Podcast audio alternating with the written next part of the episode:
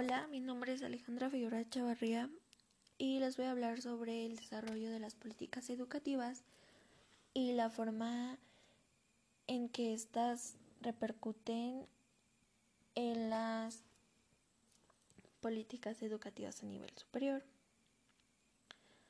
A lo largo de la historia, México ha tenido diversas propuestas, planes y estrategias para mejorar la calidad educativa.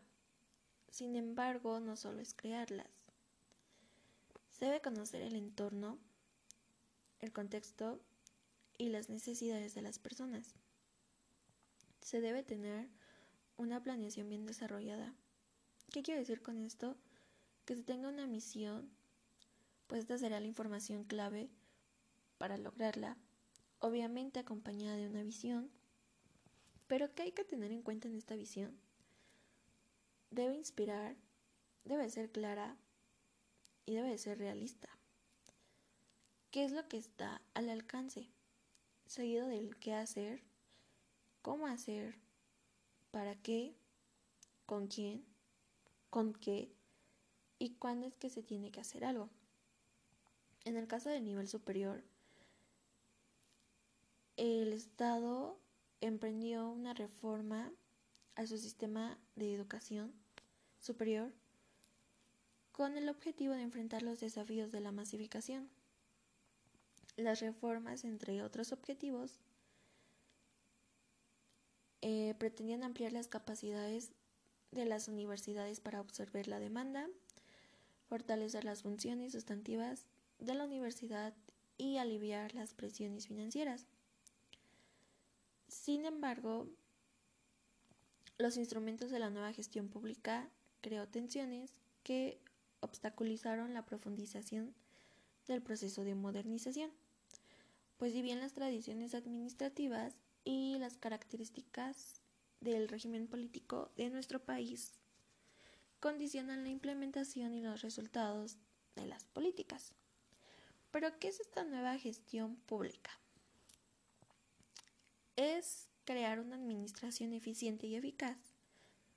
Es decir, una administración que satisfaga las necesidades reales de los ciudadanos a un menor costo.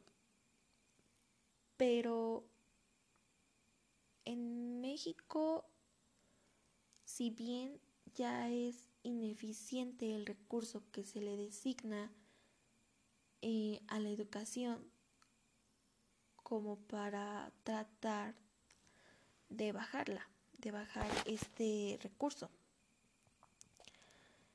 El sistema educativo eh, creció de 2016 a 2017 alrededor de 3.5 de millones eh, de estudiantes eh, más. Sí, la oferta educativa se ha fortalecido, se ha diversificado, eh, es más accesible, eh, ha mejorado muchísimo sus programas, ya hay esta evaluación docente. Eh, las universidades han realizado cambios importantes en los mecanismos de gestión, gobierno y administración. Sin embargo, este modelo, esta reforma, también significa que el crecimiento eh, es bastante y es insuficiente para satisfacer la demanda de la educación superior. Sí, aún hay mucho que hacer para mejorar la calidad educativa y que con ello sea más igualitaria, sin importar el estatus social, sin importar si eres hombre o mujer. Todos tenemos las mismas oportunidades y los mismos derechos para poder lograr nuestra transformación tanto social como personal. Hay mucho que hacer, hay que asumir nuestro papel. Eh, las autoridades, los docentes, padres de familias, estudiantes, tenemos que asumir lo que nos corresponde porque solo así vamos a poder lograr pues una mejor calidad de vida para todos.